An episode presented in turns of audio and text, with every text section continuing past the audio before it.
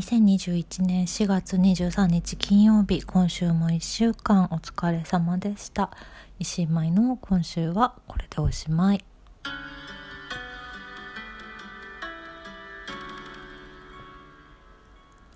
あー長い一日だった今日は。ちょっとね午前中から夜までぎっしりと予定が入っていた週末でございまして私。皆さんお元気ですか？もうなんだかね。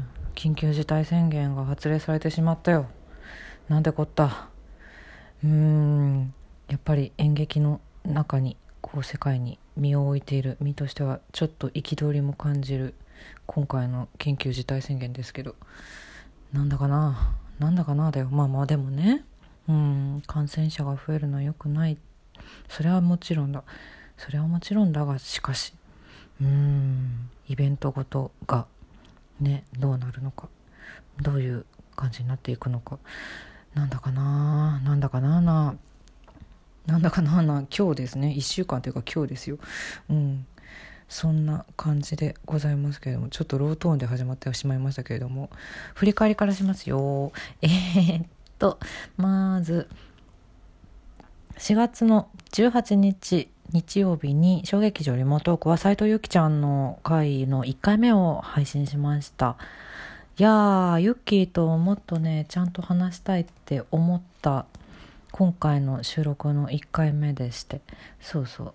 ユッキーはちなみにあの5月にね舞台が控えておりまして一応その緊急事態宣言は明けている4月違う違う5月の13日からの予定でねこちらも無事にできるように祈っておりますけれども一応ねそちらの舞台がね4月の25日あさってからあの一般発売開始なんですよ。もう先行とか終わっちゃってるんですけど舞台パチ。小さい2が最初に入ります。パチ。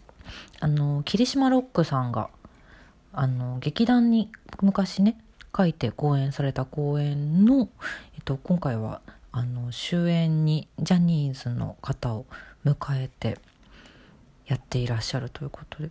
なんかね作品がでもこれあのそのロックさんのここ劇団の「ここ風」でやった時にもすごく評判が良くて私見に行けなかったんで今回こそ行きたいなと思っているんですけれども。うん行けるかな？あさっての10時から各プレイガイドなどで発売するそうですよ。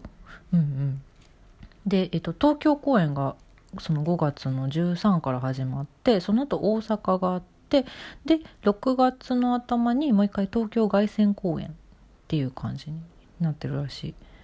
無事に全ステージ終えられますように。私もね6月に舞台控えてるのでお互いちゃんとね内部にもあの感染者などが出ないように気をつけながら稽古して本番を迎えられるように祈っております。そうね。なんだかな。やっぱあダメだ。今日はちょっとやっぱり憤りですわ本当に。うーん。なんだかなですよもう。本当にな。だってさ繰り返しじゃないもうね。まあまあまあ皆さん思ってらっしゃると思うけど。宣言を出しては出しては解除し増えそしてまた宣言。マンボウって何だったんだろう？みたいな。なんかうーん。よくないよくない。よくないよくない。ユッキーの、えーと、リモートークはあさって25日ですねそうね。一般発売の日の6時夜の6時に2回目を配信しますのでこちらもぜひぜひ。お楽しみに。というわけで、えっ、と、次に、えっ、と、ラジオは4月の21日水曜日に、音楽の話はデデさん、デデマーズさんの話をしました。あー、これな、時間が足りなかったんですよ。なんかね、デデさんは最近 VTuber さんともイベントをやったりとか、曲のプロデュースもしたりとか、で、ご自身の曲もやっぱり相変わらず素敵だし、いやいやいや、これからも楽しみにしております。あのサンリオピューロランドのねショーの音楽とかもやってるんですよ。今もやってるのかな？このショーは。わからないんだけれども。そうそう。多摩多摩センター。多摩ニュータウンに。非常にあの関わりの深いアーティストさんなのでね。そうでさその私初めて見たのがね富山能楽堂だっていう話をしたんですけどデデさんのライブが富山能楽堂だっていう話をしたんですけどちょっともう憤りを感じているので懐かしい楽しい思い出の話をしますね。えっとねそう富山能楽堂で狂言記号っていうイベントがあったんですよ。2015年の11月3日に。うん。でまあデデさんもその頃ももう好きだったしで他にもあのー他にもそのずっと CD とかも持ってて聞いてた「I am Robot Proud」っていうカナダのアーティストさんが来ると。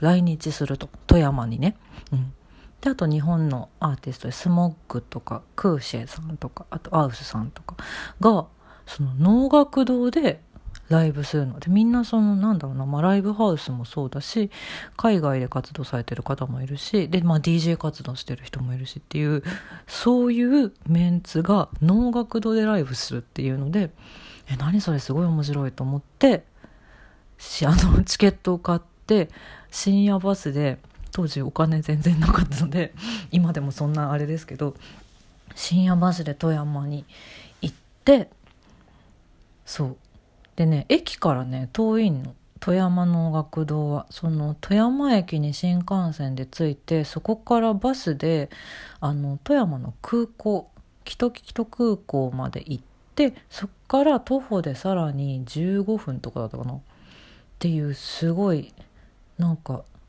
なんというか交通の便は悪いんだけどもだだからその分ねもうすごく広いすごい素敵なところに能楽堂がありましてでそこで、まあ、昼過ぎぐらいから夜までのライブだったんですよ。でねなんかそのまあその出演者さんと出演者さんの間の幕間にあのプログラムみたいなのを見たら「度胸」って書いてあるの。お経の時間があるの 幕間にでえこれどういうこと？ってなったんだけどでしかも2回あるの。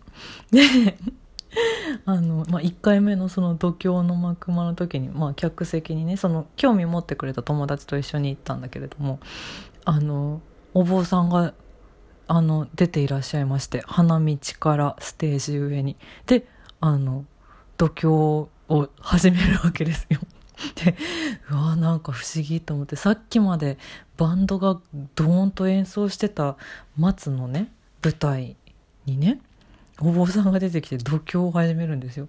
であ不思議と思って。でまた次のアーティストさん出て。でまあまたまあなんかいろいろあって度胸の人がもう一回出てくる。お坊さんがもう一回出てくるの。夕方ぐらいに。じゃあ2回目の時にお坊さんがそのお経を読み始める前にねこう話し始めてあのー、まあこういうねお経を読む時間とかってなるとすごいなんかこうかしこまってしまってなんかあの動いちゃいけないのかなとか真剣に聞かなきゃいけないのかなって思う方もいっぱいいらっしゃるかもしれないんですけどこれあの本当に幕間なのであの全然自由に過ごしていただいて構いませんと。お手洗いとかも今の時間に行っていただいて構いませんので自由にお過ごしください。外は夕焼けが綺麗ですよって言ったの。そして度胸が始まったの。おお坊さん。素敵。と思って。友達と2人でこれは夕焼け見に行くかって言って。こうね外に出たら本当にもう周りに高い建物とかも全然ないからさすごい綺麗な夕焼け空が広がっていて。そしてその能楽堂の中からこううっすらと度胸が聞こえるなんだこの風景。なんだこの今の時間っていう。すごいすごく特別な体験でしたね。本当に。何だったんだろう。本当夢みたいな時間だった。富山がそもそもすごく素敵なところだったし。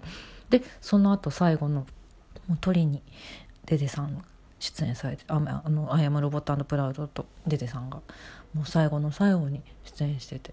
で能楽堂だけどスタンディングでの音楽に乗ったっていいじゃないって言ってでそれも OK っていうすごいね。いいイベントだったんですよね。これまたやることがあったら是非とも行きたい。うん。そんなねまあ遠いし今旅行もはばかられる世の中になってしまってライブもなかなか厳しい世の中でこういうイベントまた絶対にやってほしいし参加したいなと思っている。最近でございますよ。最近というかもうまさしく今日だよね。すいません。急に。あの狂言記号っていうそう富山の能楽堂でのイベントの思い出の話をしてしまいました。デデさんの話に。乗じて。うん。いやライブとかもねちゃんとちゃんと対策とって全員来る人が気をつければそんなにリスクはないと思うんだけどな。まあでもねたくさんの人が集まるってことはたくさんの考え方を持つ人が集まるっていうことで難しいんだなきっとな。うん悔しい。なんだかな。なんだかなだよ。まあでも私今週は今週も感激しててヤシャゴのテクテクと今、えーと、駒場の駒場アゴラ劇場でやっているヤシャゴを見てきましたよ。すごく良かった。とてつもなく良かった。本当に。で今まあ同時に私自身の稽古を今してるんですけど6月頭に上演予定の二人航路二人航路のメンバーがねあのヤシャゴ見てる人がいてね2人で素晴らしかったねって言って話してます。本当に。もしもあのいろいろご都合が合うようでしたらぜひとも。結構完売会も出てるみたいなんですけどねヤシャゴも。うん、そして、えっと、私の公演の方は今あの個人の私の予約フォームを作っておりましてあここにも貼っときますね。Google フォームであの普段その予約をされ小劇場でチケット予約される方はちょっとあれこの形式なんだって思ったかもしれないんですけど大丈夫です。ちゃんと予約しております。すでにご予約いただいた方もチェックしてます。本当にありがとうございます。なんだか憤る世の中だけれどもできるだけ楽しく元気に過ごしていきたいな。過ごしていくね。また来週良い週末を。